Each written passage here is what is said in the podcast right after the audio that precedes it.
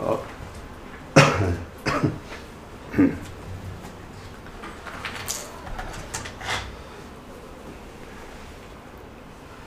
呃，我们从今天开始 讲这个转心四法。这个转心四法呢，啊、也是大家最熟悉的。嗯，只要有过一点点，呃，学习藏传佛教的经历，那么谁都会知道转心四法其实内容啊，这四个内容就是指的是，呃。无常、人生的呃因果不虚、轮回过患这四个内容，就是我们所说的转转心四法。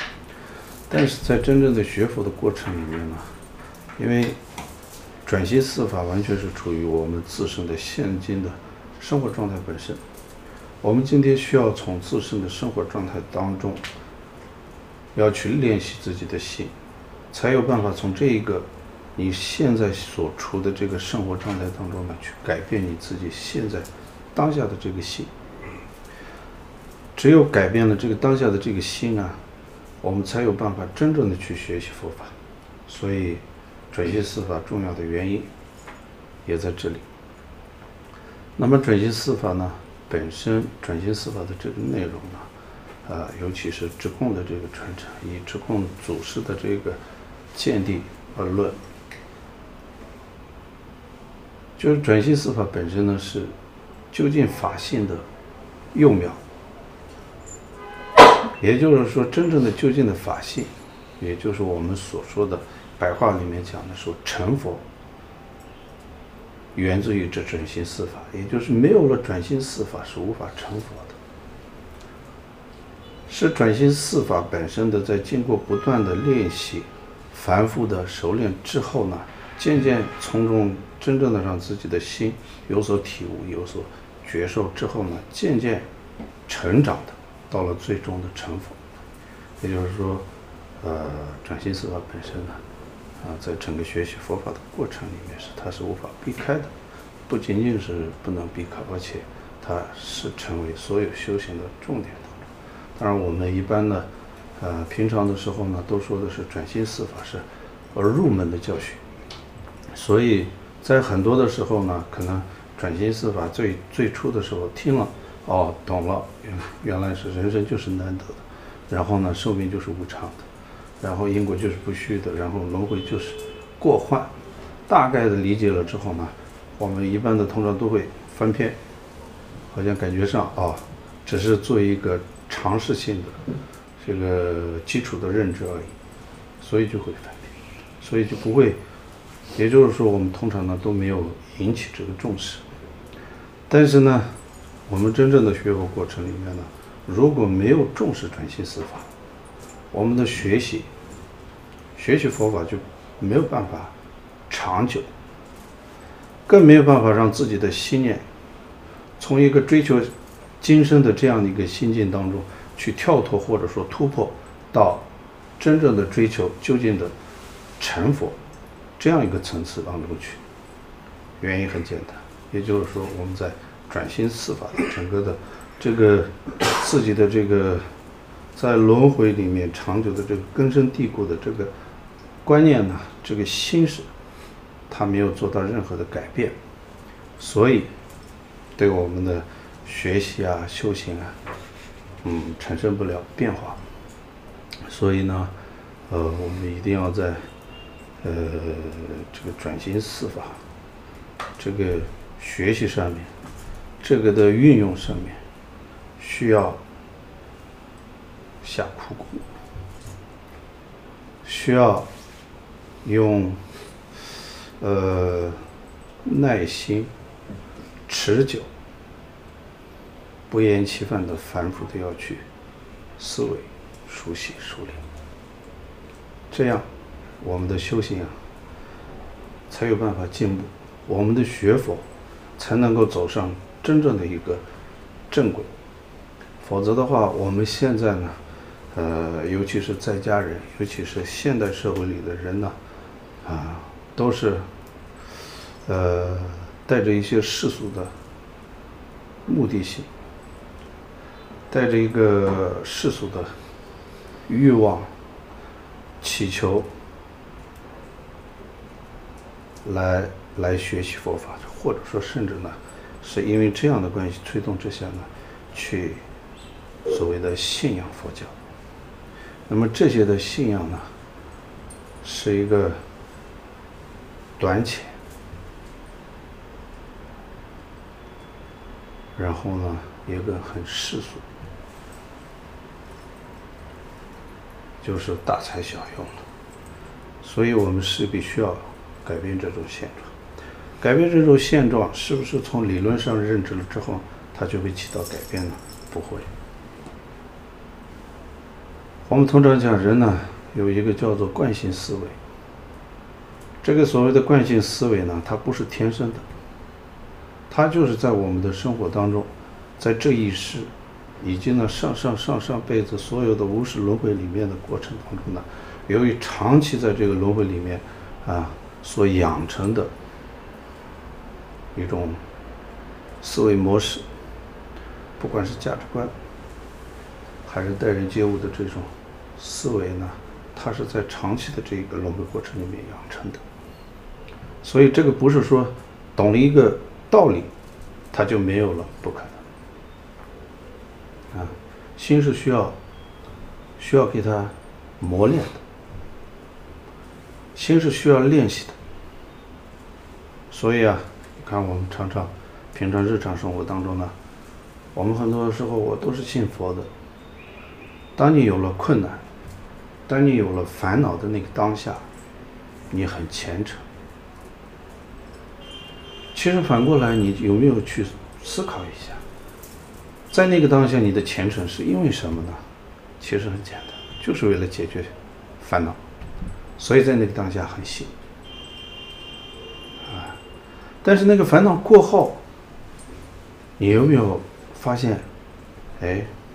你好像没有像之前一样那么信，哎，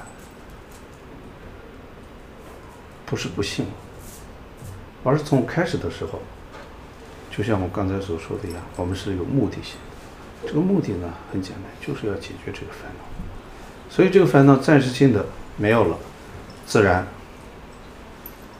哎，功成身退，就不存在了。所以，我们现在需要的是，就是要去转变。那转变呢？从哪里转变？其实就是要真正的认识到轮回本身。其实什么叫做轮回？所谓的轮回，就是叫做苦难、烦恼，叫做轮回。唯有真正的认识了烦恼本身。唯有认识了真正的痛苦本身之后呢，你才会想远离这个痛苦、这个烦恼。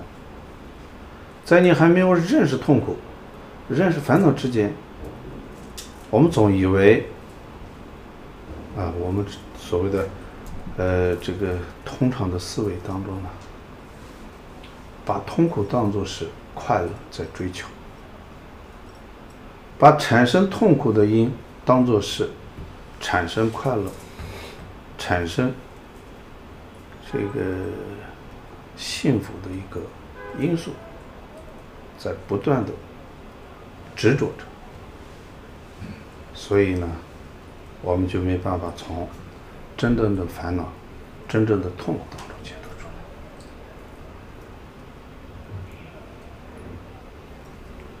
可能很多人会说：“哦，哎呀，师傅，你就算不说什么是烦恼，什么是痛苦，而世俗人就叫烦恼痛苦，这不过就是一个文字上的认知而已。可是我们呢，不是要要的不是文字上的认知，文字上的认知是很容易的，不需要什么特别的，他就能认知，但心。”要达到这种觉受，或者是这种认知，心内心深处是要这种认知是很困难。所以世俗人说，哎，好了伤疤忘了疼，哎，指的就是这样的意思。不断的重复的，嗯，就会做同样的一些傻事，啊，幼稚的行为，不断的重复的去做。包括今天学佛的人，很多人学了学佛学很久，但是呢，真正遇到困难的时候，或者说遇到烦恼的时候，还是依然是会手忙脚乱的，手足无措，甚至呢，心都安不下来，静不下来。所以啊，我们需要在这个转心思法上面，其实要反复的练习。那么在佛教里面呢，对于心，它不是强制的。被动的去调整，就像我们琴弦一样，这个弦呢是需要适中，不能把它调得太紧，容易断，音质也不好；太松，依然是出不了好的音质，所以需要适中。所以在学佛的过程里面，修行里面。尤其是需要用智慧，需要用各式方法。你看着很多的方式方法，也许你会觉得不重要，没有什么特别之处。但是呢，所有的上师在次第的修持的内容里面，都是顺应着。心的趋势、心本身的规律，以及心的运作、运行的轨道，所设定的恰到好处的方法，只是我们没有看明白而已，只是我们没有真正的感受而已。所以，它任何的环节，每一每一个的细节，都是有必要的。而顺着这个次第本身的练习方式，我们的心呢，才有办法真正的从根本上起到转变的作用。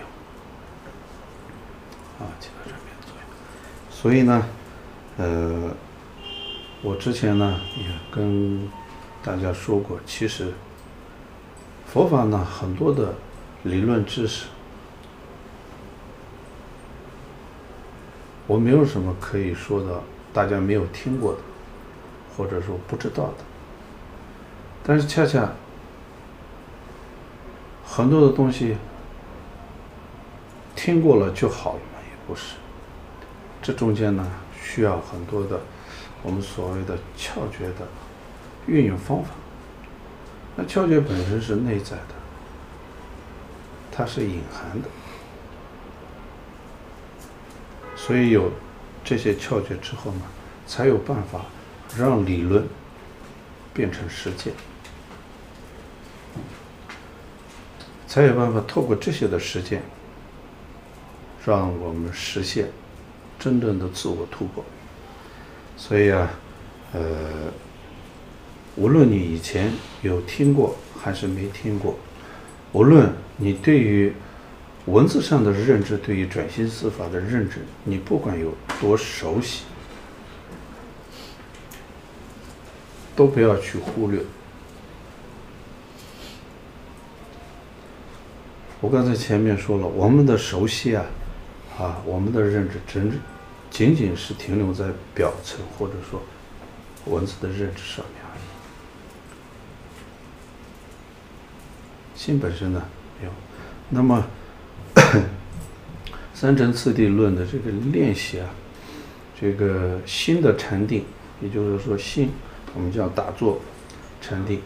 心的禅定呢，啊，在心禅定之前，需要一个身的禅定，也就是说我们所说的姿势。啊，这个我之前也有跟各位提过，但不知道还记不记得。我说这个毗罗兹那的这个七支坐，啊，这是身的姿势，也就是说打坐的时候呢，打坐的姿势啊，是跟心的练习是同样是很重要的。重要的原因呢是，从金刚乘的教义来讲，我们很多的。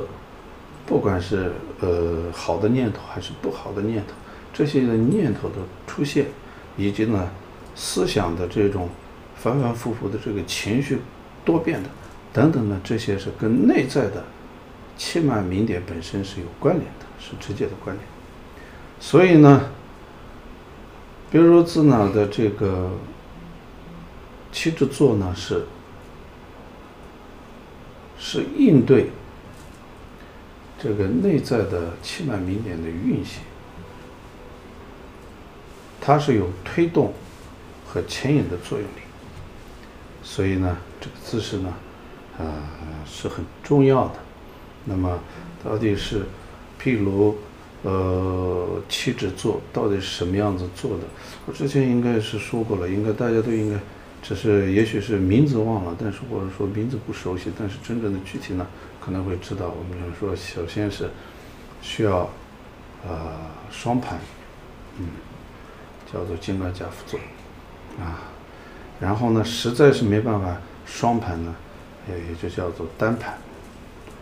单盘之后呢，啊，手掌要结定印，是这个右手在上，左手在下，这样。然后呢，两个大拇指呢是相交的，啊，相交，在呃贴近于肚脐下四寸的地方，四指四寸啊地方贴近呃肚皮，因为啊、所有的呃气脉呢，我们讲呃中脉、左脉、右脉这三个三脉当中呢，三脉呢从清净角度来讲，它是三身啊。然后呢，从不清净的角度讲，就是说它是贪嗔痴的运行的内在。所以呢，为了调和，其实呢，呃，在金刚乘里面呢，有很多的关于气脉明点的整个的运行，或者说关于气脉明的这个呃观想的一些的内容。当然，这个呢部分呢是必须呃有这个呃。完成四加行，以及呢，获得这个拿到六法等等这个传承之后呢，才能够去，呃，这个细节啊，呃，详细的内容才能够获取。我只是跟各位大概的指向是这样子的，所以呢，嗯，然后身坐坐姿呢要伸直之后呢，这个呢，呃，脖子呢，或者说下巴呢稍微弯曲的，嗯，然后呢。呃，牙齿呢是以自然的稍微闭合，包括嘴唇也是一样的。其实呢，在这个地方讲的是说，要以适度的松弛方式去坐姿，不是要呃强硬的硬邦的这种。刚才前面也说了，不无论是坐姿或者说心识本身呢，是都是需要啊、呃、用用适度的方式去做。那么在呃金刚乘的这个。呃，拿入六法以及呢，拙火的练习过程里面呢，还有一个，呃，有人称之为，呃，九节佛分，也有人称之为九处浊气。它是呢讲的是把废气的一个清理的一种呃方式，啊，这个呃很多的时候呢，我们都会在。呃，早上会做一个这样，所以呢，你们嗯之后呢，如果是比如说打坐也好啊，呃，在练习的时候，如果是呃在这个呃，比如七支坐之外呢，也可以用呃九九节佛分的这个练习，也可以加进去。当然呢，也可以呃。不一定一定要做到九节佛分，那九节佛分呢，其实是一个，呃，一个我刚才说了，是内在的这个气和脉的一个清理的这种姿势。所以呢，所谓的九节呢，它是有呃三组，每一组有三次的这个呃吸气、出气啊，嗯，其实就是吸和吐的一种方式。那三三种方式呢，呃，首先呢是呃右进左出三次，然后呢。左进右出三次，然后呢，左右左右同时出，三吸三出啊，这就叫做九节，就是九次的一个。那当然它有具体的一些动作，那每一个嗯教派的这个呃九州浊气也好，九节佛分的这个呃姿势呢，又有所不同啊，有所不同。但是呢，我之前，啊，台湾的人应该是有见过的，因为有一段视频，嗯，我看过是法王做的这个，呃，九节佛分的一个示范，它有一个视频，所以呢，你自己慢慢去找的话，应该会找得到，啊，那那一个视频，那里面动作做的都非常详细，而且。呃，呃，法王是用英文讲的，但是呢，它的底下呢，我有看过，它有呃中文字，但是是繁体的，嗯，繁体字有，嗯，然后呢，下面都有解释的，然后，而且我记得那个法王，呃，九级佛分的这个动作做的非常详细详尽。有那么个那么个视频，我忘了是，我好像是一个弟子给我了，我也忘了是哪里给我的，我反正看过那个视频，嗯，所以呢，呃，那个就是呃正宗的这个止供的，呃九州浊气的，呃练习方式，嗯，所以啊，呃，各位有机会的话，想练习的话。呃，问老妈妈也可以去找那个视频，也可以。总之呢，有那么个练习。因为重点呢，呃，我不再讲这个呃九阶佛分，因为九阶佛分呢是属于呃可以有，但是不一定要，所以呢我就不再细说了。所以你们看吧，因为那个嗯很多人。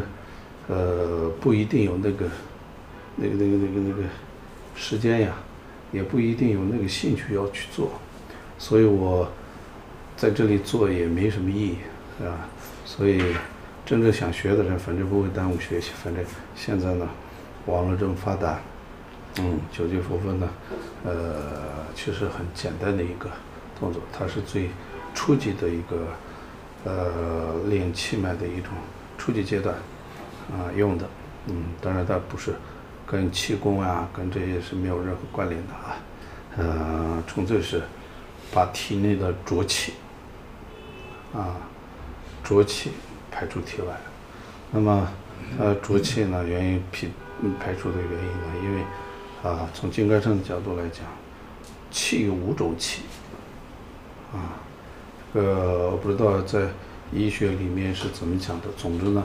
呃，有一些气呢，是它是属于嗯这个下邪的气、上行的气啊，以及呢呃叫持命，呃还有平助，还有叫通行等等五种气啊。人体呢，其实就是说内在的这个气的运行呢，有五种气在运行，所以呢，这个气乱了之后呢，心就乱。因为呢，气呃，这个心呢是透过气在运行，所以呢，气乱了之后呢，心自然就乱了。那我们要打坐的时候呢，是属于要把心要平和，要心要平和的时候呢，是必须是气要平，气平和了之后呢，心自然就平和了。啊，这个比喻呢，心好比于骑马的人。然后呢，气好比于马，所以呢，马乱跑了之后呢，上面骑的人呢，当然是没有办法平和的。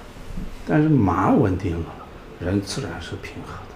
所以，呃，这个气训呢，就是这样。所以我们包括打坐的时候，心为什么都是那么乱的？就是因为心定不下来，啊，心静不下来。心静不下来了之后呢，很多东西都是它是乱的，啊，所以呢，呃，这个哪怕是。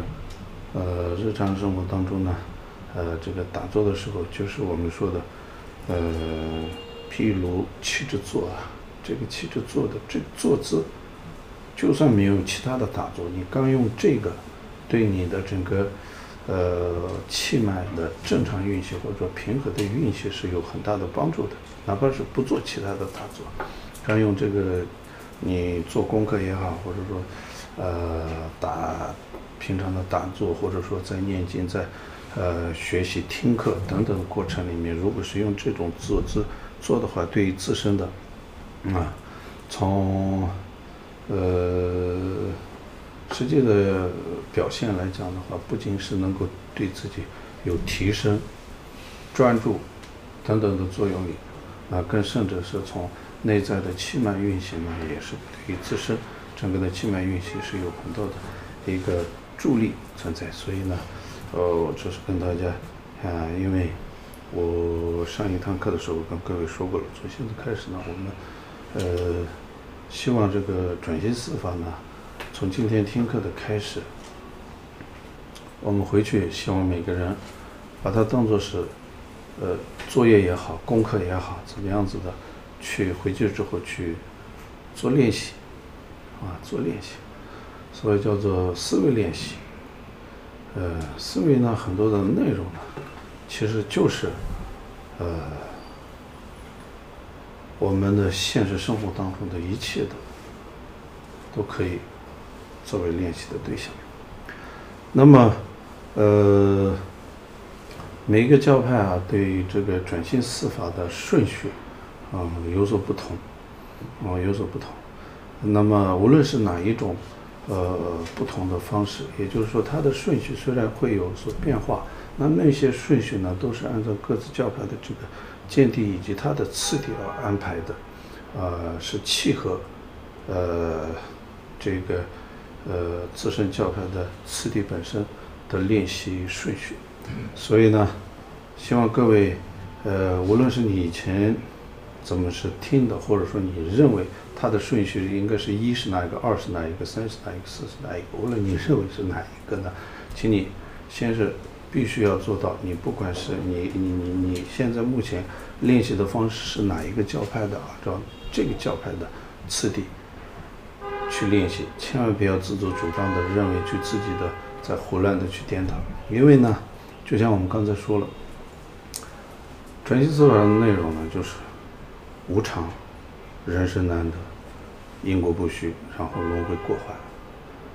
那么对于现在的人呢，很多的时候呢，由于没办法客观的或者说全面的理解这个无常，很多的时候，很多人不愿意去思维无常，总觉得练习无常或者说思维无常呢是一种消极的，啊，因为好像嗯每个人的这种认知呢，感觉像是呃每天都在等死一样，啊，随时都。随时准备着要死了一样啊！但是呢，我们首先要明白一件事情：练习无常呢，并不是让你去消极的看待生命，恰恰是相反的，它是为了珍惜生命，珍惜当下，要很好的利用好你当下的这个生命呢，更需要练习无常。因为不懂无常的人，才不会懂得去珍惜生命；懂得无常的人呢，才会更加的珍惜这个生命。这是第一。第二呢，每个教派呢，它虽然各有各的练习方法，那么我们今天是学习的是直供的这个三尊次第论，直供的次第，所以呢，呃，直直供的。啊，绝对颂功的见地呢，是讲在练习转心四法的时候呢，比如说我们在练习无常，在思维无常的过程里面，必须要把其他的三个作为无常练习的辅助，啊，一并要去思维，是相互配合的。这转心四法的四个内容呢，是它是相辅相相辅相成的，啊，是相互依存的，啊，相互关联的。这是必须要把四个内容是要配合在一起的，这绝对不能拆开了。所以如果拆开了，就会像现在的很多人一样，哎，就像我们刚才前面前面说的这个无常呀，就会变得很消极，啊，就会变得很消极，然后呢，产生会恐惧，啊，恐惧，哎，那么这个就是说明什么呢？因为你你遗漏了其他的三个内容，所以你当然会恐惧。如果是单纯的去思维无常，当然会恐惧，任谁都会恐惧，嗯，任谁都会消极，所以，它这四个内容呢，是它是不能拆开的。而且我们在，呃，上次的几节课当中呢，我跟各位说过了，嗯，呃，直共教主的，或者说杰登松棍的教义，他的见地呢是所有的，一切是，嗯。呃，双运的，啊，就像我们在上一次的时候说了，慈悲与智慧是双运的，啊，所以呢，把慈悲和智慧是不能分开的，啊，分开的，所以呢，这是所有的它的呃纲领或者说呃它的框架就是这样的练习，所以呢，必须呃先要明白这个。那么我们今天。呃，第一个，那个转心四法里面呢，呃，按照三真次第论的教材呢，它是第一个讲的就是无常，啊，无常，因为呢，啊，无常呢，它是顺着这个世尊啊，也就是释迦牟尼佛，呃，转法论的时候呢，啊，给众生宣讲佛法的时候，第一个最首要的讲的，就是无常。啊，就是无常，所以，呃，从这一个的顺序或者说这个的次第，所以我们就把，呃，可以用这样的甚至，就是把无常放在第一位的去，呃，宣讲去练习。那么无常呢，其实，呃，倒叫做瞬息万变，它是没有定型的，也就是说，不存在一成不变的，啊，它是变化的，可变的。呃，要练习这个的原因呢，很简单。我们像现在啊，呃，很多的人呢，呃的呃认知当中呢，啊，包括在座的各位都一样，我们都很认为，虽然说有生就有死，啊，虽然都知道这是一个常理，但是呢，有一个问题，那就是我们很多的人，啊，应该讲百分之九十九的人都会认定。我可以很活很久，不可能存在说死就死的问题啊！所以啊，这一点从现在所有的，包括不管是今天现场的人，还是在这个直播前听的人，大家日常生活当中的这种作息，哎，你对于佛法的这个态度，其实就是已经很明白了啊！我们的规划的时候呢，无论是我去哪里啊。看着每个人，听着每一个弟子的这个，这个这个这个规划，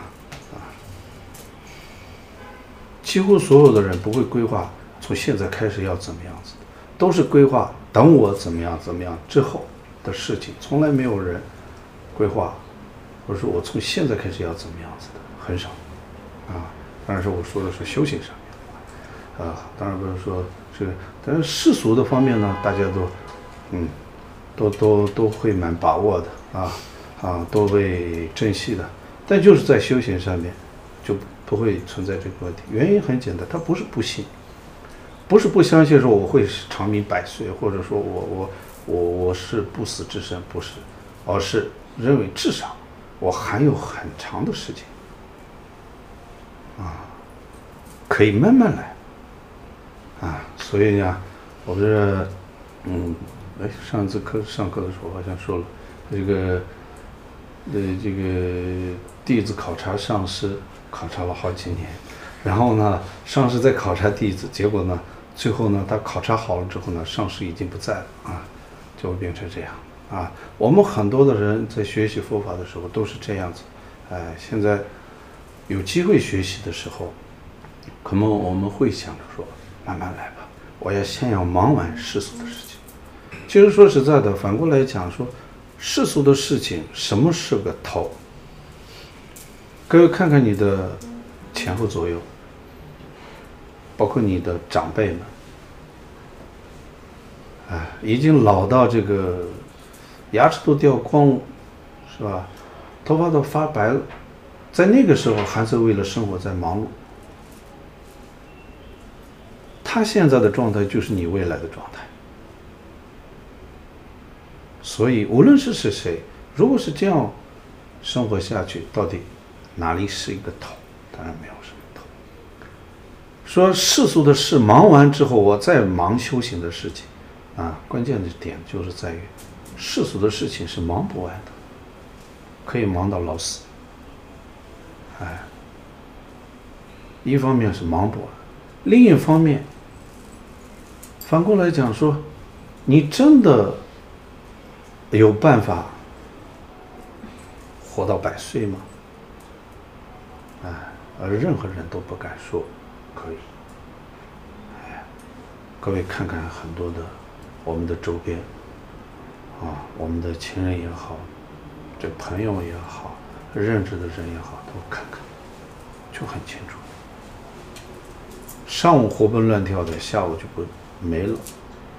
昨天还跟你说话呢，今天不见了。啊，变成一具尸体，这种事比比皆是，比比皆是。所以，这些都是我们的老师。什么老师呢？是无常的老师。很多人说，无常就是说啊，就是没有定性嘛，一切就是变在瞬息万变嘛。这个我懂了。这不叫懂，我刚才说了，这就是文字的认知而已。哎，你要心要到，心要这个体会，这才叫懂。啊，心要才要懂。所以，为什么呢？需要你可能想着说，想这些东西有什么用？错。对你现阶段的认知，也许你认为没有作用。但是对于这个内在看不见、摸不着的这个心啊，是有作用的。嗯，心就是要不断反复的锤炼着之后呢，才能净化这个心。需要不断反复的锤炼，才有办法改变。心呢，本身就是一句话，一个动作。就要彻底变化是不可能的，嗯，不可能。所以呢，我们需要去从这个细节当中，要不断的去重复的去做之后，才有办法。但我们刚才呢前面说了很多的时候呢，我们认为很长久，啊，还有很多一大批的包括学佛的人的认知呢，其实我之前也说过，其实。很多人跟很多的所谓的信佛的人问他们说：“你认为有来世吗？”包括很多的学佛的人，不一定会认同有来世。哎，他的认知还是在只有今生，所以呢，很容易对于这样的人呢，很容易有一个想法呢，就是我过好今生就好了，我管我来世怎么样。无所谓，这样的心境，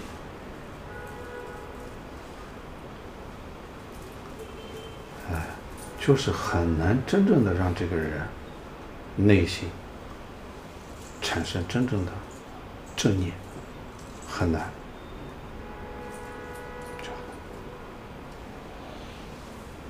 因为说白了，信仰本身呢。不是指的是一个会磕头的、会求的，不叫信仰。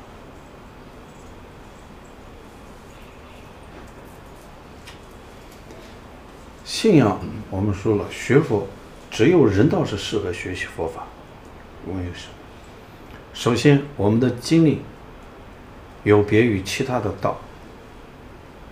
我们有有短暂的快乐，我们也有解决不完的烦恼。就是说，烦恼和快乐都经历了，所以有足够足够的经验。另外，更重要的事情是什么呢？人会去思考，这人呢，就是不同于其他道的最有利的地方。畜生道的众生不会思维，不会辨别什么是好，什么是不好，他就没有机会选择。而人就不同。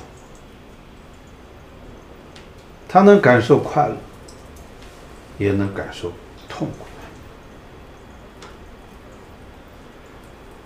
就算我们过去是迷茫的，就算是过去是迷失的，但是经过引导之后呢，我们能够有机会真正的认识到，怎样才会有那个快乐，怎么样子的才会避开。痛苦，这样认知的机会。那么有了亲身的经历，有了这样的认知的机会，再加上自己的本能的思考和分析的能力，就有机会做抉择。而其他的道呢，要么就是太过于享乐。太过安逸，迷失在这个安乐当中，根本想不起来要去思维痛苦是什么，直到他的生命结束。而有些地方，除了受苦之外，没有任何的选择可以。所以呢，人才是。最适合修行的地方，但是呢，这种的机会常常都会有吗？不会有的。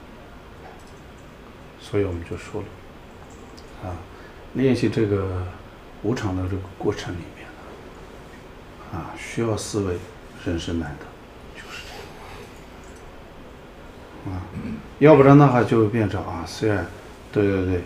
什么时候会死都不知道，但是呢，就算我没有把握好今生，我要来来世我再把握。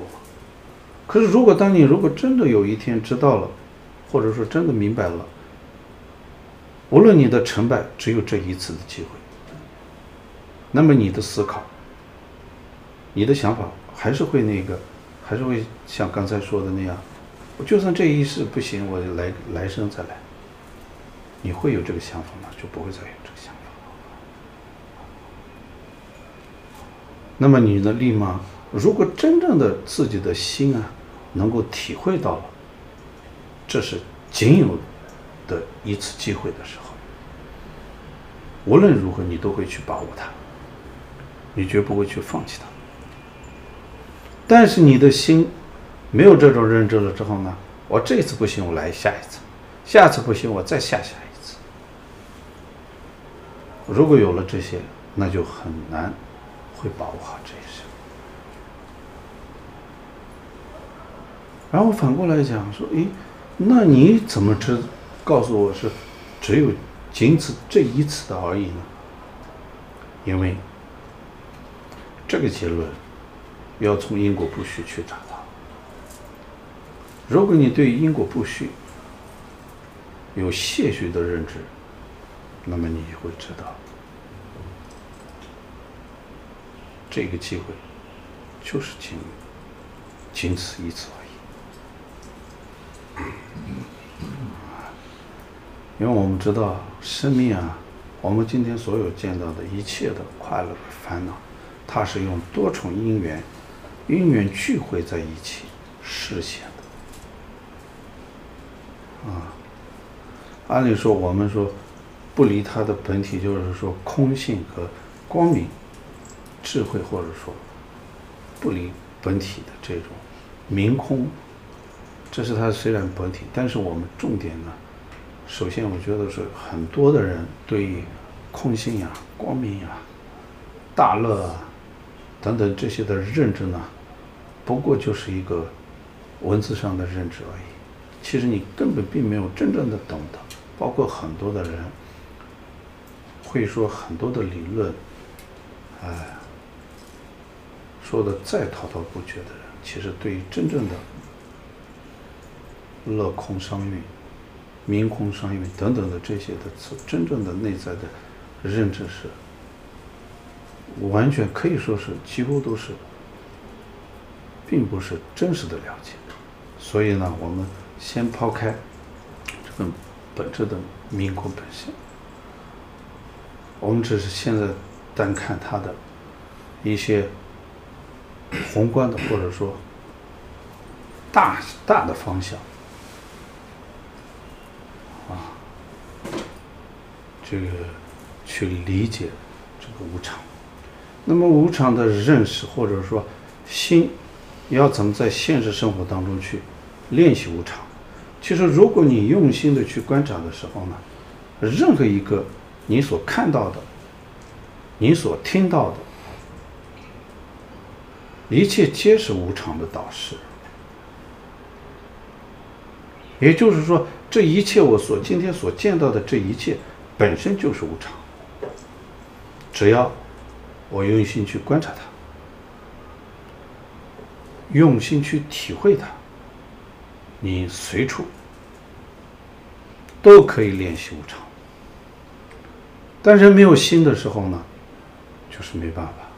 就算是你，你你亲身经历了无常，你也不觉得那是无常。你反过来会觉得那是你的不幸而已，并不会说。那就是无常，所以啊，我们需要练习的，或者说我们要需要认知的东西就很多啊，包括今天我们很多的时候都觉得说这个这个这个地球，包括今天的科学家说，最后地球到底会不会灭亡啊？会不会也没有？其实无论是地球。未来会不会是完全是隐没的？啊，这世间的任何一切呢，其实从无论从哪个地方看，它都是，包括我们讲过去地球是怎么产生的，到最后地球的灭亡，其实它是循环周而复始的这样一个从现住然后灭，啊，都是这样循环。从大的方面来讲，哎，那我们今天就看今天所有的。我们所生存的这些空间，这个环境，你也会知道，你们处处都是瞬息万变的，都在变。在瞬间之前的你，跟瞬间之后的你，其实细细的去思维的时候，你说是哪一个人？其实真正的所谓的无常，指的是一种没有独立性。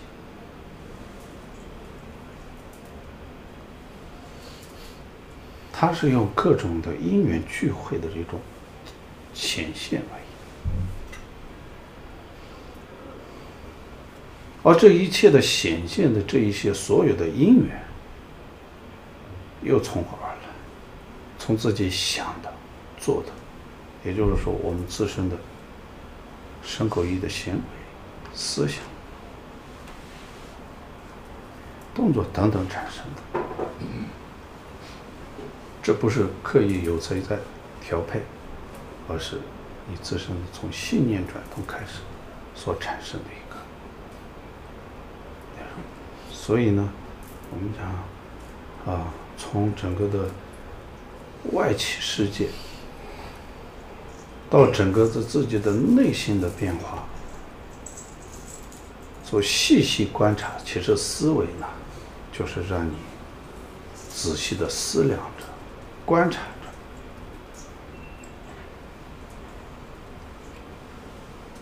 这种观察的过程，在潜移默化当中呢，对我们的心本身产生作用。它虽不是一下子能够看见摸着的变化，但是它就是在潜移默化的在心做调整。因为不做这些调整呢，我们的修行就永远停留在现阶段，啊，没办法进步。所以，包括我们念诵的，包括我们的这个拜的佛等等的一切，都会这样。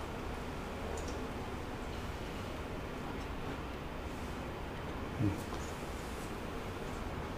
很多的时候呢，我们当然人呢，活着的不管是谁，都是一样的。其实啊，对于亲情也好，啊。对于自己的喜爱的东西的这种执着，看似都是很正常的，哎，但这种的执着，却恰恰很多的时候呢，是对自身而言呢，是一种毁灭性的影响。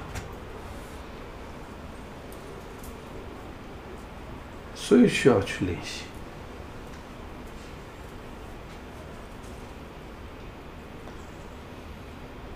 练习这些思维，这些思考这些干嘛呢？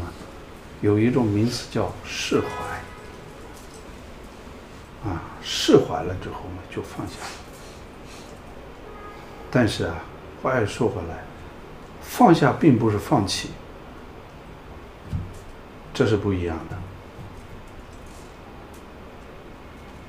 啊，这是不一样的。因为释怀了，真正的放下。才有真正的珍惜，没有真正的放下，就不会有真实的珍惜。所以，没有放下的而去所谓的珍惜，不过就是占有而已，是一种执着，是一种占据而已，并不是真正的放下。就像我们看待生命，真正当你的心认识到或者说体会到了无常的时候，我们不是放弃了生命，而是会更完全不一样的一种欢喜，以一种轻松的去更加珍惜自己现有的生命。这才是真正的认识无常，这才是真正的放下执着。当然，很多人说这很难呐，一方面又要珍惜，一方面又要放下，到底什么样子？哎，这就是我们需要为什么不断重复的在长期的一个练习过程里面需要练习无常。原因其实就是这么简单，所以。我这是要先让大家知道，放下并不等于放弃，这一定要明白。因为一种盲目的执着啊、占有，它并不是珍惜。唯有真正的明白了无常，唯有真正的明白了一切因缘聚会的这一个。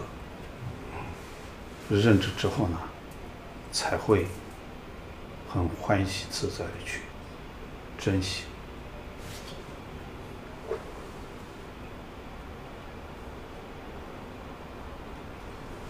包括我们的这个对于父母的孝敬，因为认识了真正的无常之后，或者说真正的认识了。转心四法的有所真正的体会的时候，对于父母的孝敬的孝敬方式方法，都会随之从根本上会产生变化。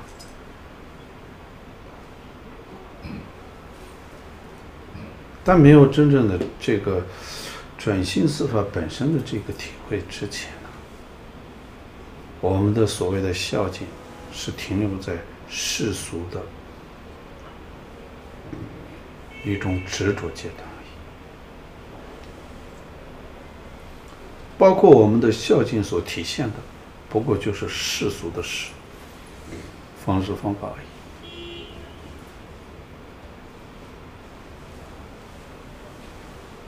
所以啊，很多的时候呢，这个呃转型司法的内容，你说简单吗？它简单，很容易，就像无常，没人听不懂。但关键问题，要真正的让你的这个心要了解无常，那是一件，不是一件轻松的事情。它就是需要你在日常生活当中要不断的去做，去做。所以我刚才说了，如果一个人真正有心的时候呢，看他所见所闻、所思所想，一切皆是无常的老师。哎，因为他不断的重复的给我演示着什么叫做无常。你去用心的看他，观察他，你就会慢慢的体会到真正的无常。那不去这做这个，只是嘴上会说，而不去用心去思维的时候呢，我们永远没有办法在无常的这种转心当中，真正起到把心念转变。心念转变，所以你看，我们的修行就会变成什么呀？就变成说，哎，我开心的时候啊，啊，上师说什么都是对的。啊，上师说什么都是好的。嗯，当我心情不好的时候，上师说的再有理，你也听着也还是不舒服，也是不欢喜。嗯，当你真正的欢喜的时候呢，你看，做五个钟头的功课，你都会不会觉得累？哎，当你不欢喜的时候。做个十分钟你都坐不住，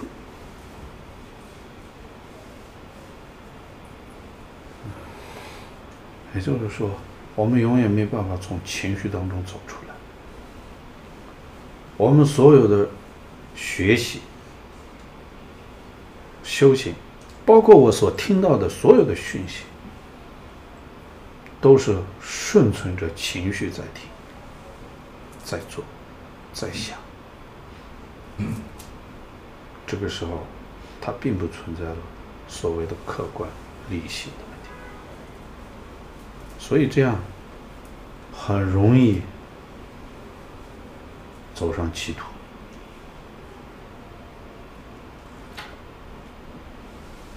所以各位试一试，想一想，哎，转心四法为什么会说重要？要重视的原因其实很简单。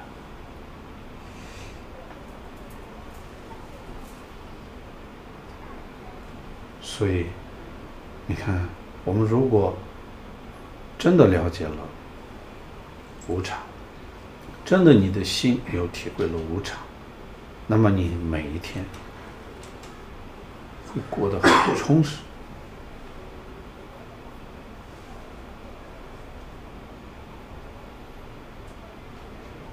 每一分钟、每一秒钟，你都会把握到恰到好处。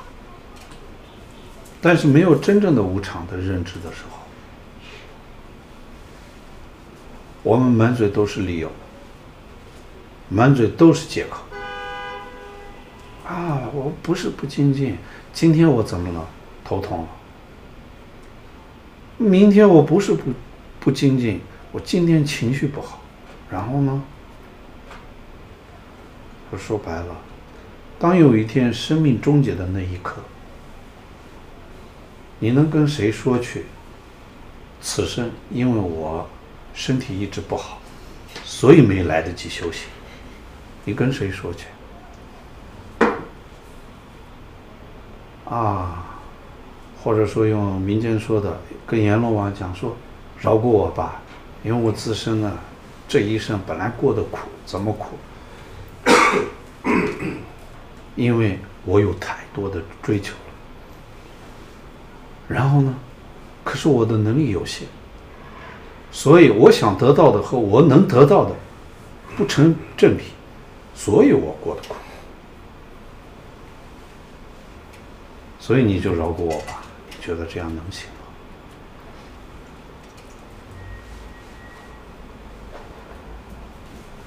所以为什么这个老话说“知足常乐”？其实意思呢，就是说人呢要自知之明，能做什么就想什么，不要勉强。勉强只会让自己更痛苦。这世间的道理都这么简单，更何况对于一个学佛的人来讲，岂不是应该的吗？理所当然的吗？不是吗？可是我们为什么没有呢？因为我们呢，哎，可以从世俗角度讲说，高估自己了。啊，可以说为什么别人有我就没有？哎这就是你心里的鬼。做坏事的时候都得要拉个垫背的，你记得吗？哎，因为他也在做啊，所以我做了。他是是佛，还是他是谁？其实这就折射出来了，一个内在你看不着摸不着的这个这个心的，其实它内在的，它自身的运行。就是这样，所以你看，不止我一个人这样做，其他人做的时候，我是不是会有点很比较心呢？比较能够，呃，平啊，或者说我比较能够接受。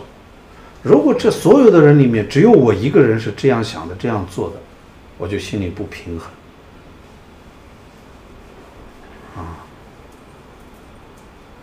这个心。是不是这样？你看看，我们对很多的对对于很多东西的这种渴望啊，或者说期望啊，都是一样的。别人有的我也想要，这是不是心理？心态就是这个样子。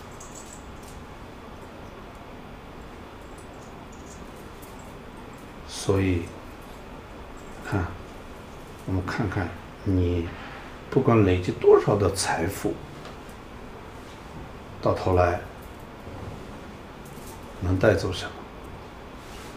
什么也带不走。很多人想啊，我只要精神过得好就好了，这不就有洋洋道理你没有来世，那么你从哪里来？说明了你有个前世吧。不然你从哪里来？你既然有前世，那可想而知的你会有来世，这不很容易、很很简单的一件道理吗？可是我们很多人宁愿，这就是我的，宁愿去相信说这就是我的命，看，自己说的和做的都是相互矛盾的。我的命，命从哪里来？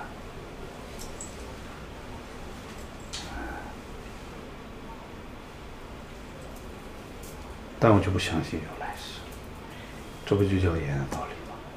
你终究还是会有来世，只不过来世就没有这么好的下场而已。因为你放弃了最后做人的一次的机会，这仅有的一次做人的机会你都放弃了，你来世还能做人吗？做不了。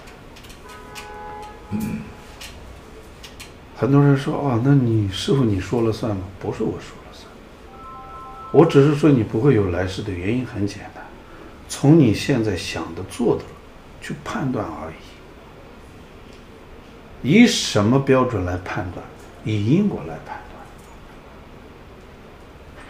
虽然我们不知道最细微的因果循环是什么样子，但是我们大体上知道，应该要有个认知。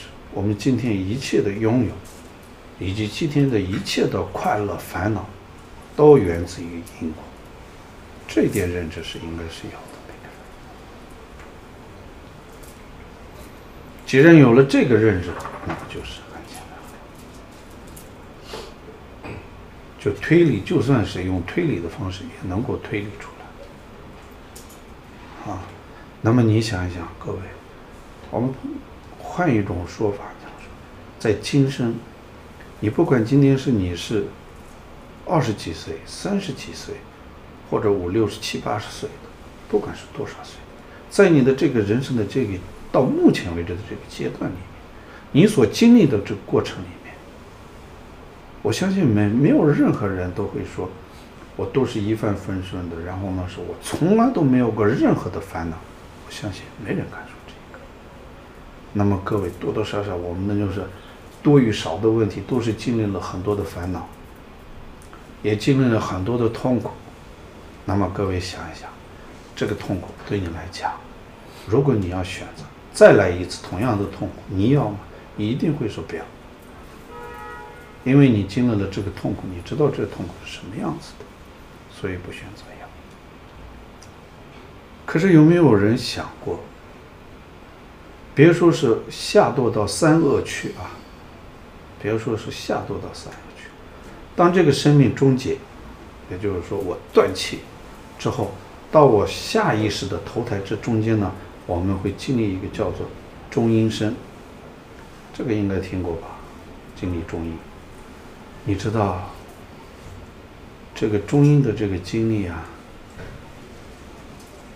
它所产生的这种惊恐啊，别的不要说痛苦啊，经历的这些感受，刚经历的这个从断线那一刻到在中阴景象。出现的那个当下产生的惊恐，那种的力道有多强？想过吗？可以说是用你现在所经历的任何痛苦的千百倍。啊，呃，我之前跟各位说过，之共原来有一个嗯上师。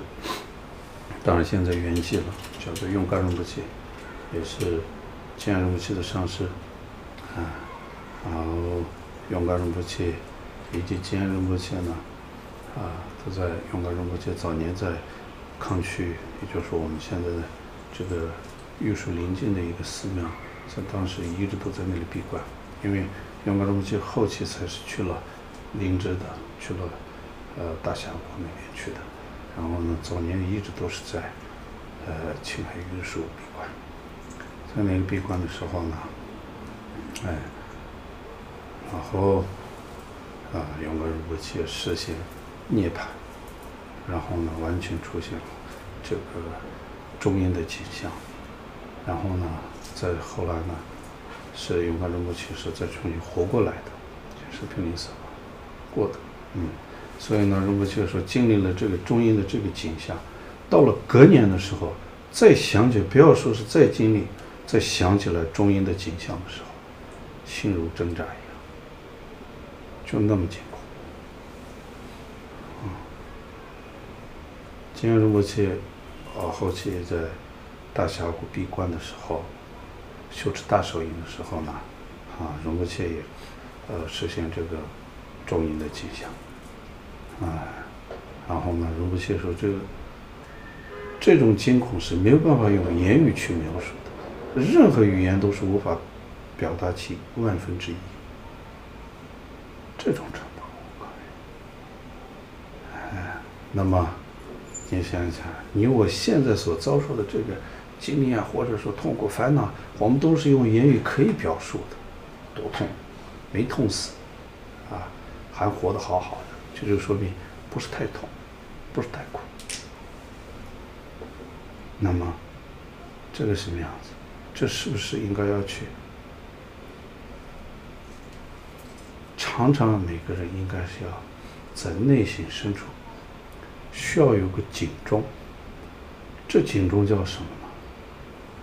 对于这个中阴的警钟。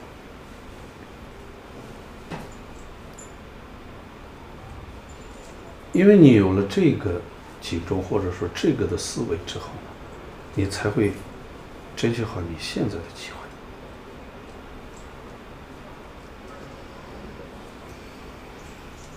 所以人家说，你看，无常谁都会说，而且有没有发现，我们现在已经到了这种对无常的一种表述，或者说对无常的事，已经到了什么样子？已经就是完全没有任何感觉了，把它当做是一种笑话在听，也要把它当做是一种借口在说。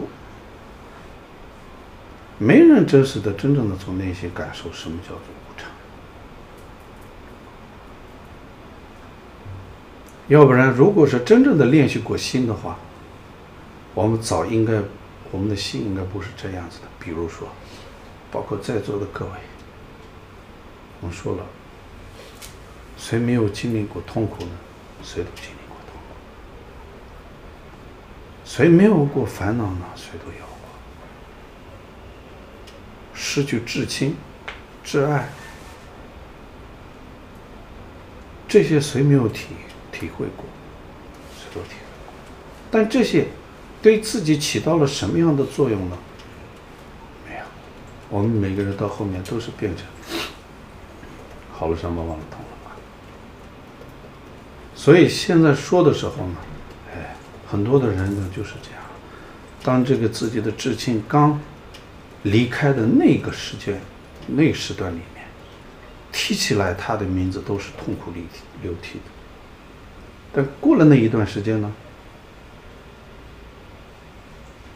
一年、两年、三年、四年、五年之后呢？他是怎么样子？他可以说完全不是说没有感觉，但是那时候啊，感觉已经是很轻微了。就有一个稍稍的伤感而已，在那个时候不是痛彻心扉的痛。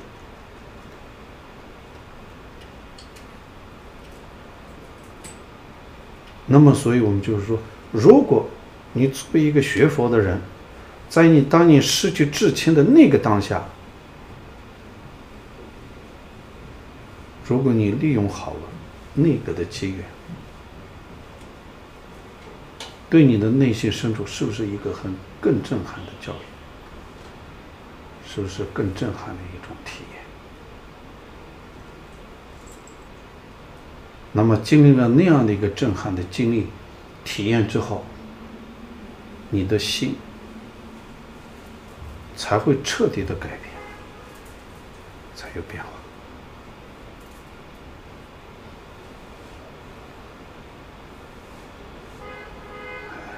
我们说，我们都在练习无常。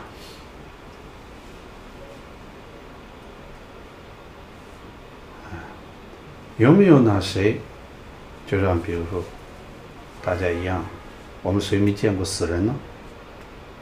当你看到那个死人的当下，在你的心思里面，或者说你的信念里面，有没有转过一个念头？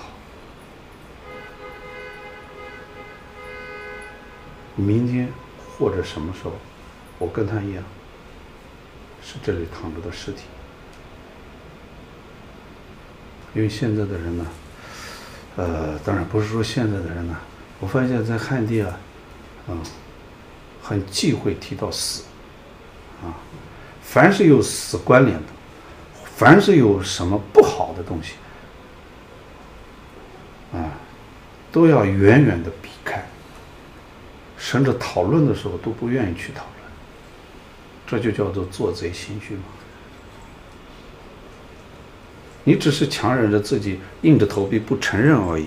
其实，你是心内心是恐惧的，恐惧你的明天就是这个样子，恐惧你明天也会这样的落到这样的下场。如果你的心去感受这个恐惧，那么心它就不会这个样子。所以我们说，逃避，在世俗里面都说逃避不是办法，勇敢的直面。说的是，很多人说，我在生活里面已经很苦了，还要用这样的方式去虐待自己，有必要吗？有必要。在你没有转换思维之前，你认为他，你认为这种方式是在虐待。但你有一天转换了思维之后呢，你会发现那不是一种叫做虐待，那才是真正的从彻底内心深处去改变自己的信念。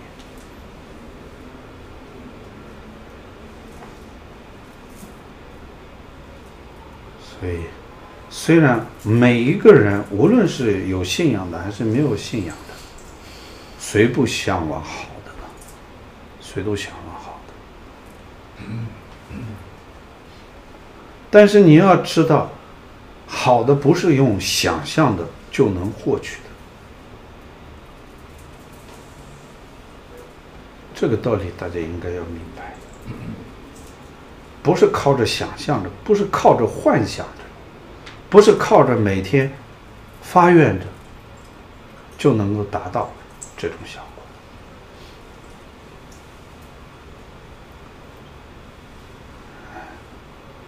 因为你的心产生了质的改变之后，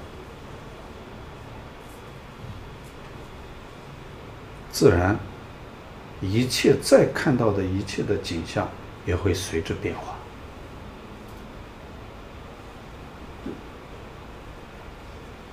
我们刚才前面已经说了，其实很多的东西的条件具足的时候，是很多的因素聚合在一起呈现的方式，它没有一个独立自主性的。所以，我们所有的痛苦是将不所有不好的条件或者说因缘聚会在一起，在我们的感知、认知上面产生了痛苦。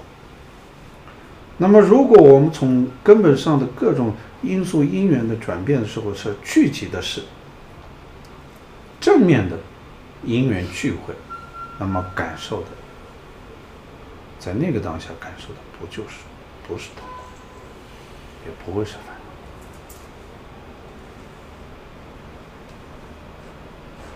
所以，我们不管是为念经，不管是持咒，不管是打坐。是为了获得快乐，是为了获获得幸福。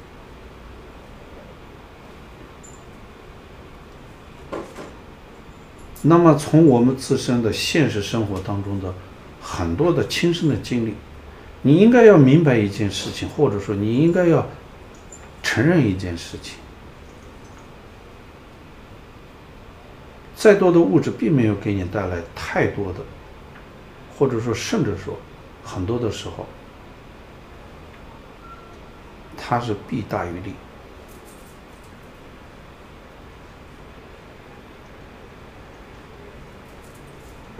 当然，很多人说，没钱的人有没钱的人的烦恼，是。但有钱了之后呢，烦恼少了吗？我没有看到，我只看到烦恼更多了。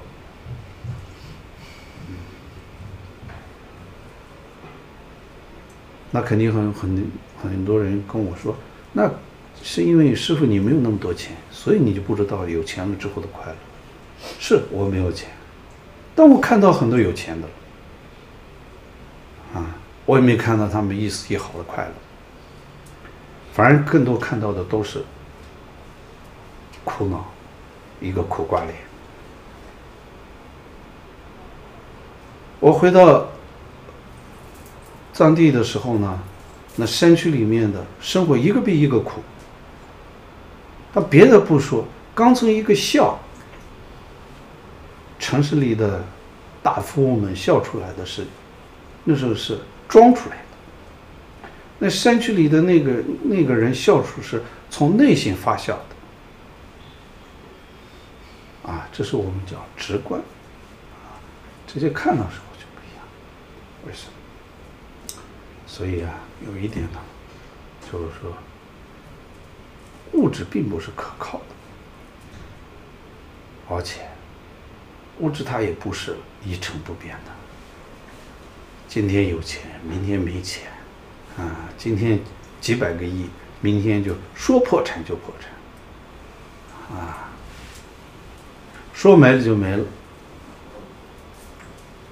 哪个到头来，什么东西能留下来？没有留下来。所以因缘聚会的东西，永远都不可能一成不变，它都是在瞬息万变。但你如果你的心真的体会了瞬息万变的这个变，真能体会这个变，那么当你的这个心看它变多的时候也好，变少的也好，时候也好。它呢，波动就不会那么大，而且，无论是它是怎么样子的变，它至少不会有那个患得患失。所以练心要练什么？就是要练这些。所以不仅仅是你们。包括我在内，这是我们，我之前也说，是一生的功课，是这辈子的，不管我们活多久，都要去练习的。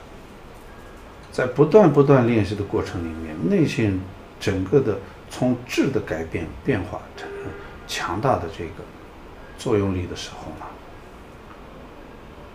修行，无论是我们诵经、拜佛。它的效果绝对会是突飞猛进的。当心本身就不会产生任何变化的时候呢，哎，就像我们现在哦，很多人，哎，不管是你看台湾的也好，马来西亚的也好，或者说其他任何一个地方的，都念了好多好多好多的经。每天做好多好多的功课，然后呢，功课合上了之后呢，你还不就是你那个吗？就是昨天看到的你，或者说我十年前认识的你那个，还是一样。所以，你说我们是不是在原地踏步？我们不敢说原地踏步，但是至少，至少说明了一点。收效甚微。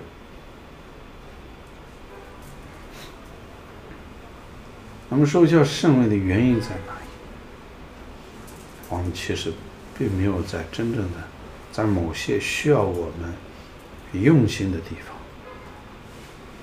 没有去用心下苦，所以不会有什么变化啊。所以，为什么说窍诀就是这样的一个概念？嗯，掌握了窍诀，做什么修什么，就会很快速，就会很快速。但是，没有把握好窍诀的时候，做什么？都是好像缺一角，都会缺一角。所以你在生活当中，从早上醒来，包括你脑海当中出现的每一个念头，你有用心的去看过它吗？哎，观察过吗？没有。所以很多人说。我要练习转心四法，是不是我得要找一个宁静的环境？是初学者，当然如果有条件，需要有个宁静的啊，以闭关的方式去修持，是不是效果更好？是好，但是它是唯一的吗？不是。就是人呢有心的时候呢，就是我说了，处处是不是都是无常老师？是无常。在练习无常的过程里面，要认识到生命人生难得，因为在练习无常的过程里面，真正的认识了人生难得，你才会真正的懂得珍惜。要不然我们说了，如果是单纯的想无常，一切都是变化的，一切都是变幻莫测的，那么人就彻底就崩溃了。哎，我我我到底会今天死还是我明天死？他 每天脑袋里面就转着这一个，我不会明天死，我不会今天晚上是不是我睡了之后都醒不过来？一切皆是无常。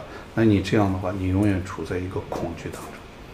这是为什么？因为你没有真正的体会，或者说在那个当下，并没有真正的配合着思维。人生难着，因果不虚。轮回过患，所以学佛的人首先要练习什么呢？练习放下今生的执念。呃，放下今生的执念，这不容易的事情。所以，这就体现出来了。轮回过患，指的是什么？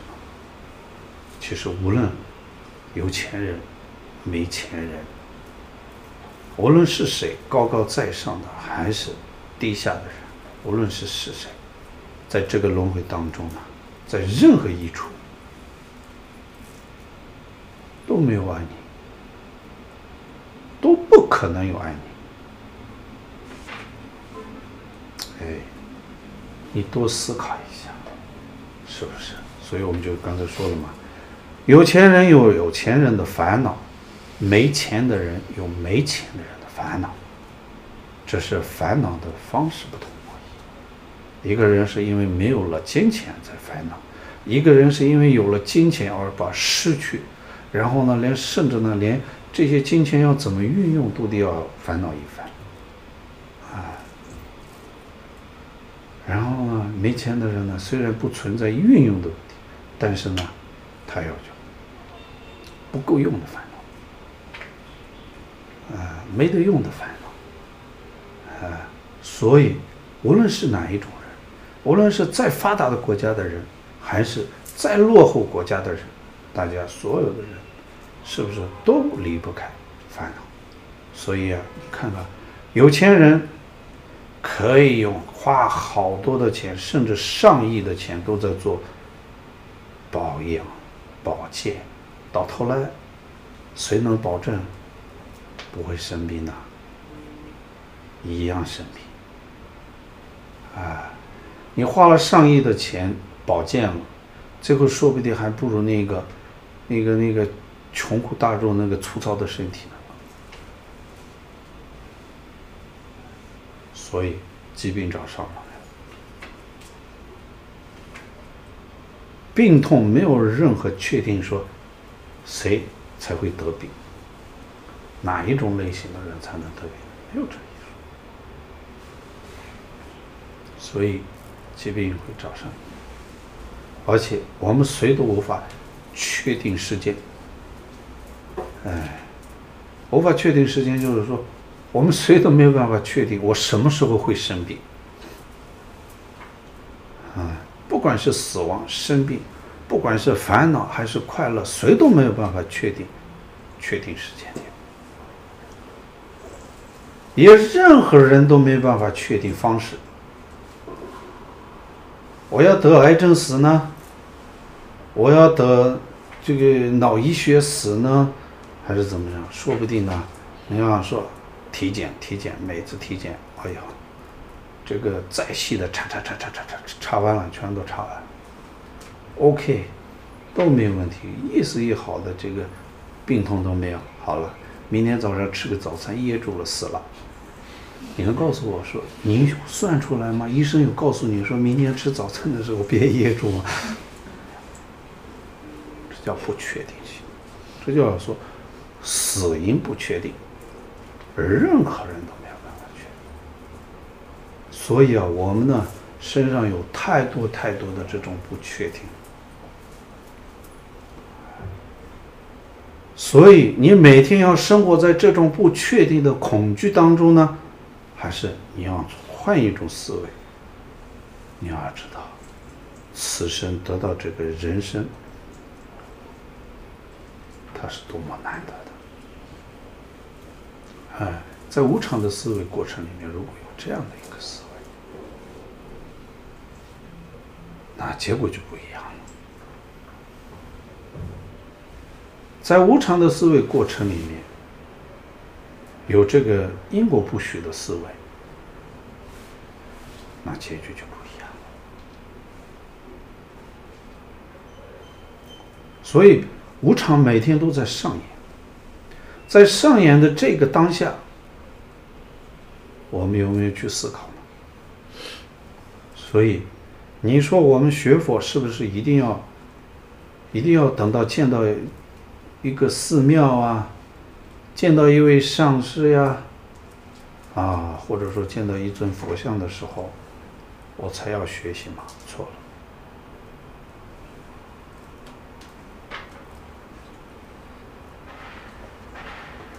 谁在任何一个当下，能够客观的去观察这些细微的，无论是无常也好，因果也好。等等的这些思维，他的学佛就开始了。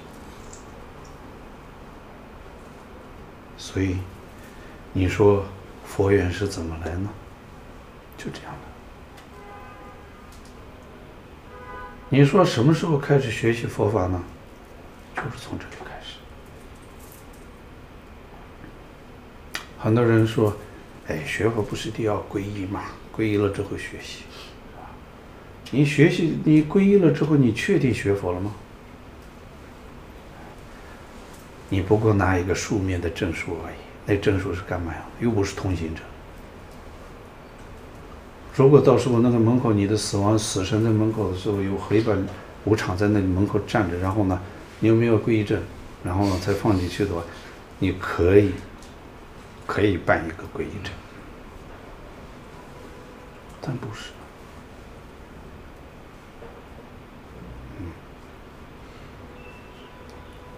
当你死亡来临的那一刻，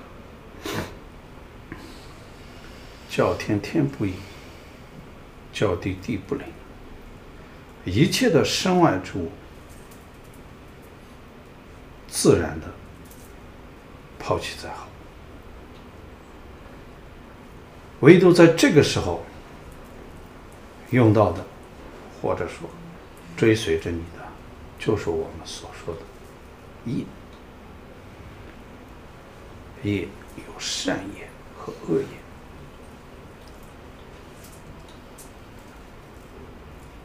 所以无论是看，如果此生是有有有有有去把握这一生，那么当你在中阴出现那恐怖的景象的时候，有个呼唤的对象。因为我说了，就像变魔术啊，魔术师在做这个魔术的表演之前，你需必须要先要准备好道具吧，是不是？再厉害的魔术师没有准备好道具，他怎么变魔术？你告诉我，他有办法变魔术吗？没有办法。只有他具足了所有的道具之后呢，他的魔术才可以表演，才能够呈现那些惊奇的景象。是因为所有的条件具足了，同样的道理，你在中医要得到解脱，要得到除去这个恐怖、惊恐的这些画面，要去立即要消失的时候，你得要道具先要准备好吧？道具是什么时候准备？不是死的时候准备，而是死亡之前就做。是活着的时候要做好准备，所以你看，活着的时候呢，吊儿郎当的，是吧？今朝有酒今朝醉，管他明天喝凉水的心态，这不就是，这不是自己给自己挖个坑吗？啊，你当然可以，现在可以不认可，你认为自以了了不起，自以为自己很聪明，很有智慧。好了，等你有一天两腿一伸的时候，你才会发现自己给自己挖了一个很。大的坑，而这个坑呢，在那个当下，你要真的是叫天天不应啊，叫地地不灵，哎，还有一个呃，有一位出家人，嗯，啊，他是那种有，呃，属于那种濒临死亡的那种经历的人，所以呢，他说，哎，啊，他有一个这个类似像你们我们这个民间说的这个牛头马面一样的，有一个那样的，他就像类似像做面一样的，他会假死的状态之下呢，有一个这样的专门。带领他，然后呢，他去了三恶道。啊，他说的是很真实啊、哦。这个去三恶道的时候呢，在玉树地震当中死去的，包括他的亲戚在内，在三恶区里面，也就是在畜生道呀、恶鬼道呀、地狱道里面的，在那里呼唤着、求救着，然后呢，说能不能给这个这个出家人带话，说给阳间的人。啊，活着的人，家里人，说帮他做善事，在求助，他就在那当下看到的时候呢，他就说：“你们这些这么傻的，你为什么自己不去祈请？哎，阿弥陀佛，祈请观世音菩萨。”当他说这些的时候呢，这些人就是木讷的，只是看着，定格在那里。然后呢，那个牛头马面的就告诉这个出家人说：“笨的人是你。”你知道他的业力呈现就是这个样子，他根本就不会懂这些的，而你以为你已经呼唤了之后他就懂了，也就是说，在那个当下，你只能是被动的去接受这些所有的因果业力而已。所以是不是叫叫天天不应，叫地地不灵啊？所以，嗯，不想在那个。断气能当下就变成下一个这个人，那你就要学会在活着的时候做好准备，啊，做好准备。我在很多的时候说了，其实呢，对于佛陀所讲的教义啊，不存在是不是真的，不存在这个问题。无论你今天是信佛也好，不信佛也好，我们不需要讨论。佛陀所讲的是不是真的？这一句话不需要讨论。我们只存在一个区别，是在于你真的明白了吗？还是你没有明白？是只有明白与没有明白的区别而已，并不存在真实还是不真实，不存在。所以很多的时候呢，我们不过就是自欺欺人的活着罢了。很多人认为说：“哎，你看佛家说什么？”天堂啊，地狱啊，都是假的。他们自己说的，都是愚弄下面这个信教这个信徒的，错了。嗯，错，有必要愚弄谁呢？你的认知是你的认知，我能夺走吗？解放你的思想。我能得什么好处呀？告诉我，让你的精神变得有意义，是对你有好处，还是对我有好处呢？我需要愚弄这样的吗？没有必要愚弄。这种愚弄呢，你不觉得说太幼稚的愚弄？但对自己啊不一样，嗯，我们说了，其实你看，包括我们这些做善事的，我们会不会有烦恼？会有烦恼。只要在世间，我们刚才也说了，只要在轮回里面，无论是不分高低贫贱，都无法跳脱烦恼和痛苦，这是轮回本身的本质。所以，既然是在轮回这里面，一定是无法跳脱。但你与我的区别在于，当烦恼来临的时候，我们对于烦恼的认知、承受是会有截然不同的。所以我跟很多的人说过，你就算不考虑你的未来，或者说你的下辈子。哪怕是你只是为了今生，都得需要认真的思考一下，对你修行对你只有好处没有害处。当烦恼和痛苦真正来临的时候，不会这么迷茫。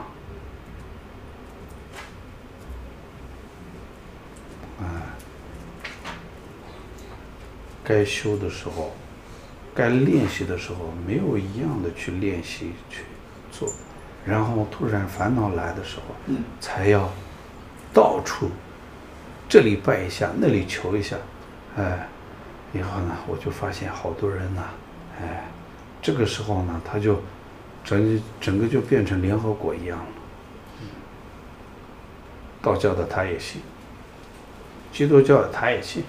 天主教他也信，哎，呃，萨满教也信，啊，这个伊斯兰教也信，然后佛教也当然信了。这，都反正就就那在那个当下，就就想着说，只要能解决我的问题，我我信什么都可以。你不觉得很幼稚吗？这才是幼稚。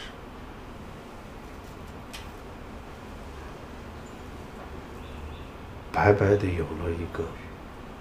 这个人的皮囊，啊，没有人的灵魂，只有人的皮囊，所以才会这个，这这这，看到你们，我们看看那些动物啊，哎，在一个极度恐惧的底下，在那个状态之下，你去看看观察一下，那些动物是什么反应？那你就反过来看一下自己就知道了。说其实你跟他的反应是一样的。你看上面那个动物啊，哎，小动物在极度恐惧的那个当下是乱窜的，然后到处想躲，跟这跑那跑，看到了没？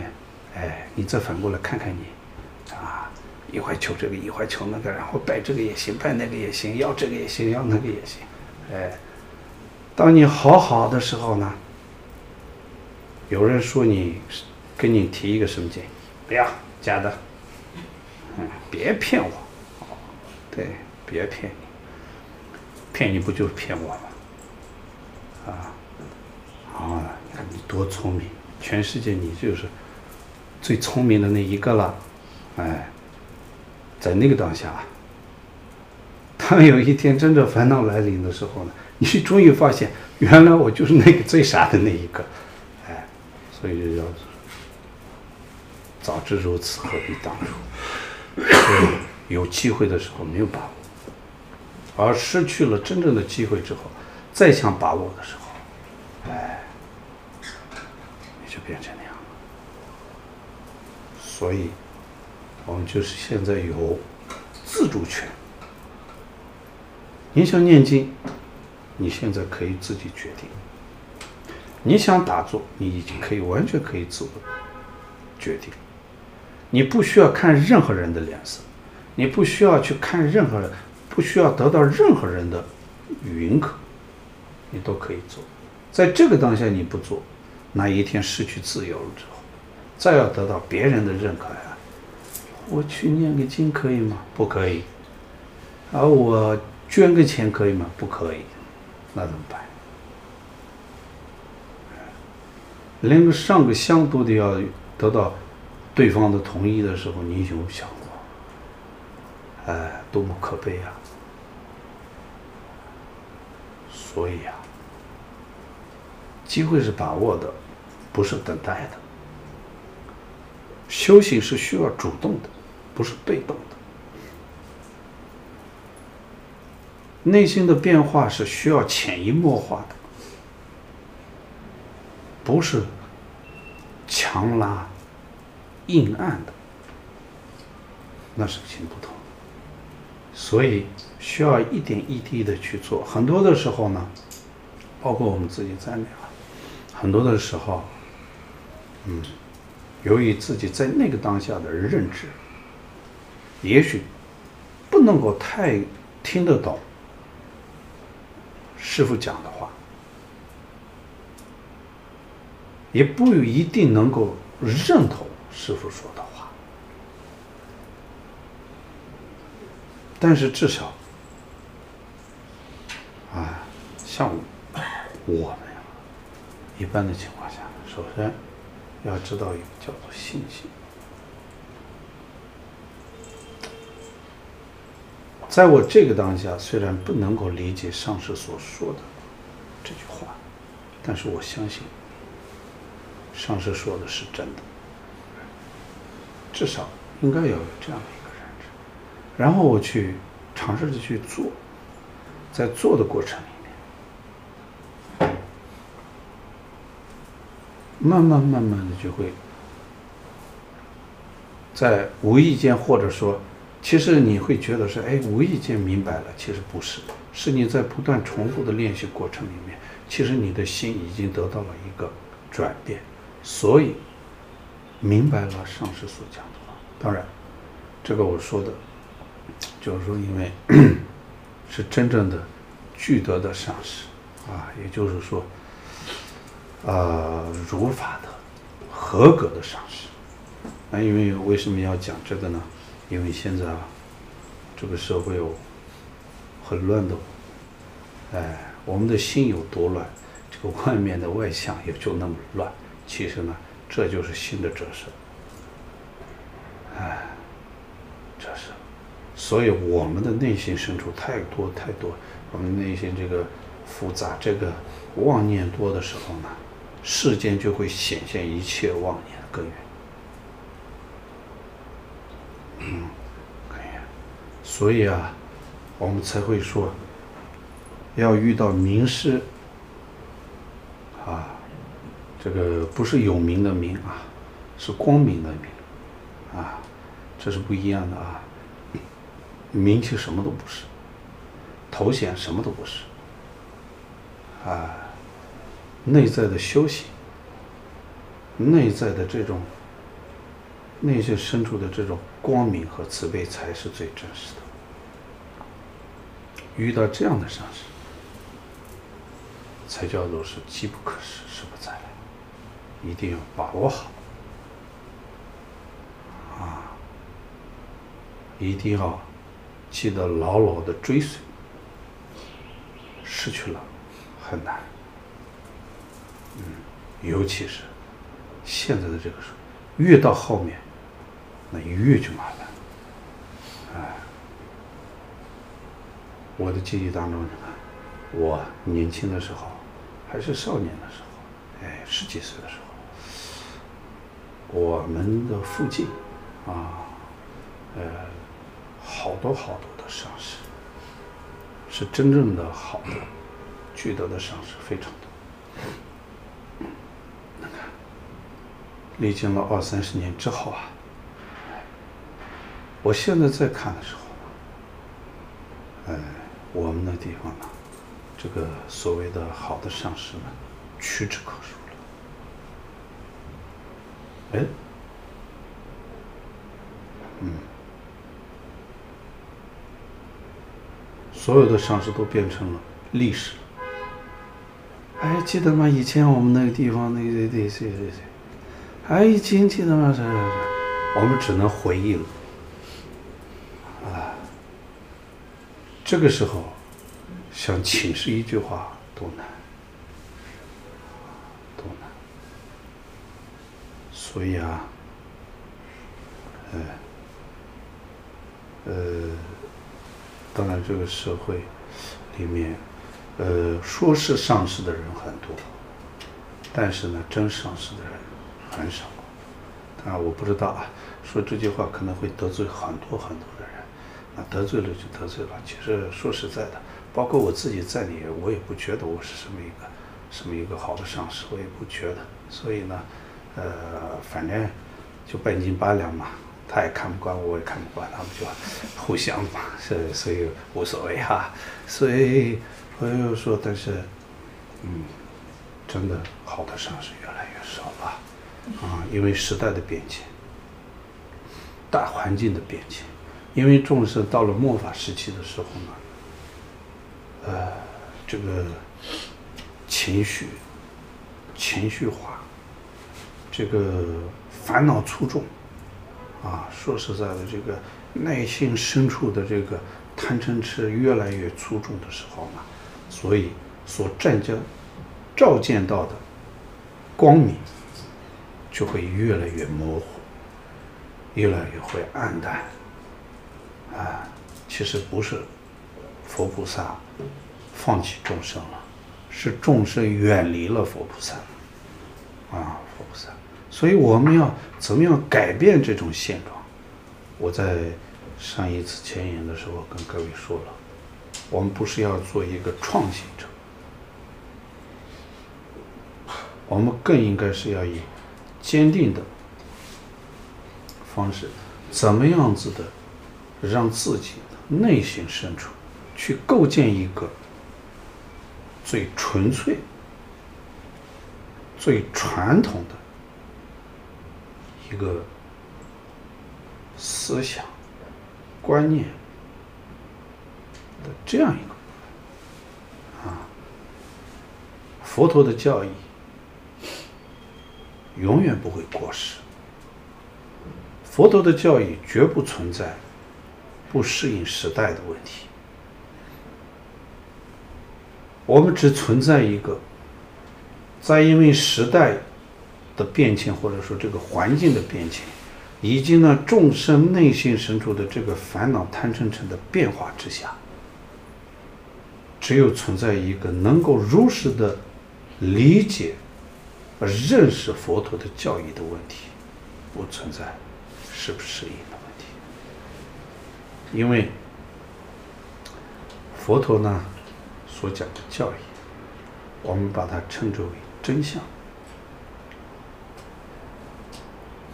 所以，我们说了，佛陀把我们把佛陀称之为觉悟者、开悟的，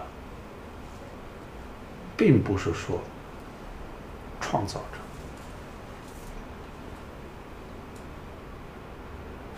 所以，转心四法所有的内容，其实就在生活里面。啊。这个生命的获取是容易不容易？什么样子的生命是可贵的？这就是一个很现实的问题。这不能说只有世尊所创造的。生命可不可贵？我们看一看每一个生命体，什么样子的生命才是有价值的生命？什么样子的生命才是最高尚的生命？这是我们只要是生命。这就存在了一个问题。那么世间的一切的万物，今天我们面临的，今天我内心出现的任何的一个念头，从我嘴中出来的任何一句词语，以及我今天的一天当中的我任何的肢体的动作，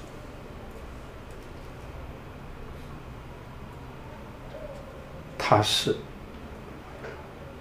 今天、明天、后天，都是相同的吗？都相同的。哪怕是我们的这个观念，瞬间瞬间的都在做变化。哎，我们通常称之为思想泡沫，哎，漂亮漂亮的。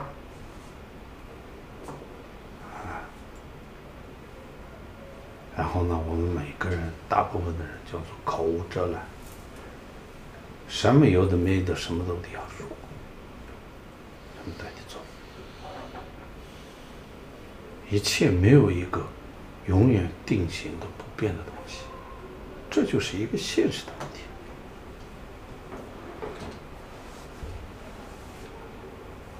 所以我曾经说过，轮回的。表现形式可能会多样化，由于大环境的变化，由于时代的不同，所以轮回呈现或者说烦恼呈现的或者表现的方式可能有所区别。但根本的问题，烦恼是怎么产生的？没有执着，无论时代怎么变化，无论是高科技的时代，还是石器时代的原始时代。它无从都产生，无从产生任何的烦恼。当你有了欲望执着之后，无论是在石器时代也好，古代时代也好，或者是现代时代，任何这个时代里面，都会产生烦恼。所以烦恼的方式不一样而已。那我们创新什么呢？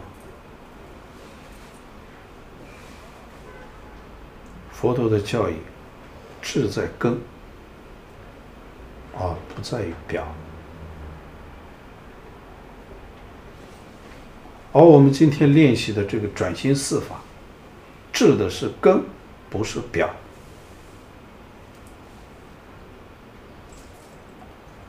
所以，无论时代怎么变化，我们对于物质的需求，我们对于物质的执着，有改变吗？只有强和弱的区别而已，不存在于现代的人不执着金钱，或者说古代的人不执着金钱，但他就算不执着金钱，他有执着他自己的执着。所以佛陀说的是执着。不是说的是金钱，所以啊，我们现在要练习的是，不是现象。我们不是要去回忆那些现象，不是要重建那些画面，而是透过这个画面的思维、思考，在心里面的反复的练习过程里面，让自己的心。产生变化，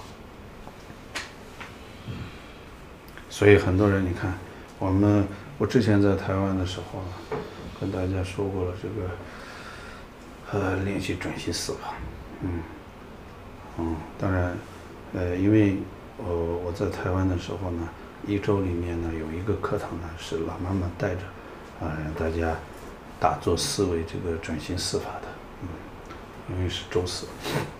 那我在台湾的时候呢，是周二讲课，所以周四呢他们是练习的。然后呢，我后来，呃，我虽然没带，但是后来听他们对话的时候，我听到说，那你在想什么呢？我从我小时候一直到现在都什么都想完了，然后没什么可想的，这不是很奇怪吗？你要回忆那些画面干嘛？是不是？回忆画面的问题是，重点是在于什么？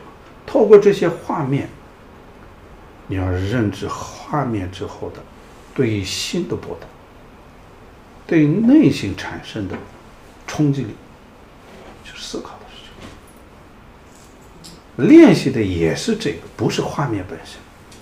可是很多人就是仅仅的停留在画面，所以啊，就闭上眼睛想那些画面，然后呢，那不就幻想吗？然后呢，做梦呢？啊，我们要。啊，所以这个过程里面呢，对于心产生，就像我们讲的说，啊，我们家亲戚谁谁谁死了，啊，你不是不去想说他怎么死？在那个当下，如果躺在那里的人是我，或者我明天，我也是这样的一具尸体。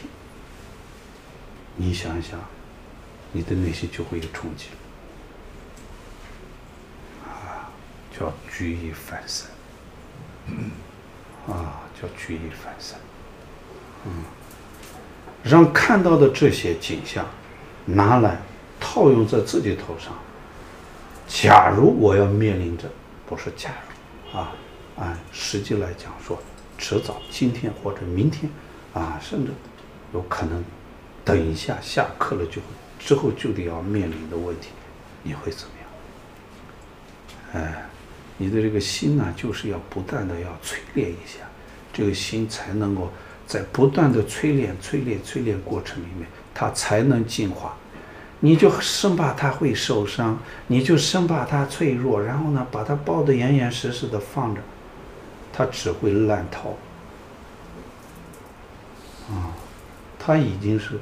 病入膏肓的，啊，再充其量再不说别的，我们就是说死马当活马医，啊？试着用一下，下点猛药，哎，说不定还能活过来，要不然就死了。